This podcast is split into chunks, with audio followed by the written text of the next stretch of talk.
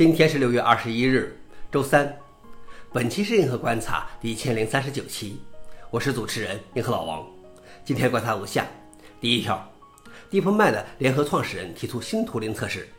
阿兰·图灵在一九五零年代提出最早的对 AI 的测试，人类评估者判断他们是在和人类还是与 AI 说话。如果 AI 能冒充人类，那么他就通过了图灵测试。DeepMind 联合创始人穆斯塔法·苏利曼在其新书中否定了传统的图灵测试。因为他没有告诉我们系统能做什么或理解什么，是否建立了复杂的内心独白，或能在抽象的时间范围内进行规划。他提出了新的图灵测试，让 AI 将十万美元的种子基金变成一百万美元，以此衡量 AI 是否具有类人的智能。AI 需要研究一个电商方案，制定产品计划，找到制造商和销售商品。他预测 AI 将在两年内实现这一目标。我们不只关心机器能说什么，我们还关心它能做什么。消息来源：Business Insider。老王点评：之前我们在第一千零三十六期中报道过，AI 撰写的商业计划书获得了更多投资人的青睐。我就谈到，或许以后可以直接投资 AI 管理运营的企业。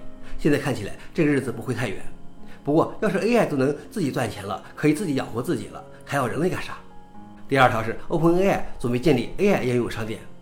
据透露，OpenAI 正在考虑推出一个应用市场，客户可以将他们根据自己的需要定制的人工智能模型出售给其他企业。例如，可以发现在线零售交易中的金融欺诈，或回答有关特定市场最新信息的模型。目前还不清楚 OpenAI 是否会对这种销售收取佣金，或以其他方式从市场上获得收入。消息来源：Information。老王点评：有苹果应用商店的成功在前，这真是一个聪明的主意。不过，我更倾向于将来会有 AI 自己使用的一种交易机制，AI 们可以在其中交易训练数据、模型权重和特定的模型等，并通过买来或学到的技能换取更多的交易机会。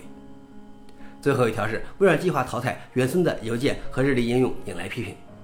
微软打算关闭其时常被人诟病的邮件和日历应用程序，并将其功能放到新的 Windows 版 Outlook 中。然而，尽管多年来用户对这些应用程序提出了一些批评，但对上述决定有一些强烈的负面反应。有用户评论看到微软为 Windows 开发网络应用，却为 Android、iOS 和 macOS 打造高质量的原生应用，这有点搞笑，但也很悲哀。用户认为淘汰邮件和日历的决定是对 WinUI 原生工具包的现行丧失。如果你不能将 UWP 应用程序移植到本地工具包，这基本上就是承认没有人应该建立原生 Windows 应用程序，甚至微软也不使用他们自己的工具包。消息来源：Register。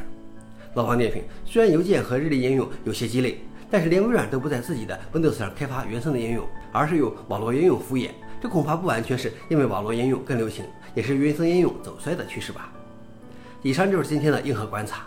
想了解视频的详情，请访问随附链接。谢谢大家，我们明天见。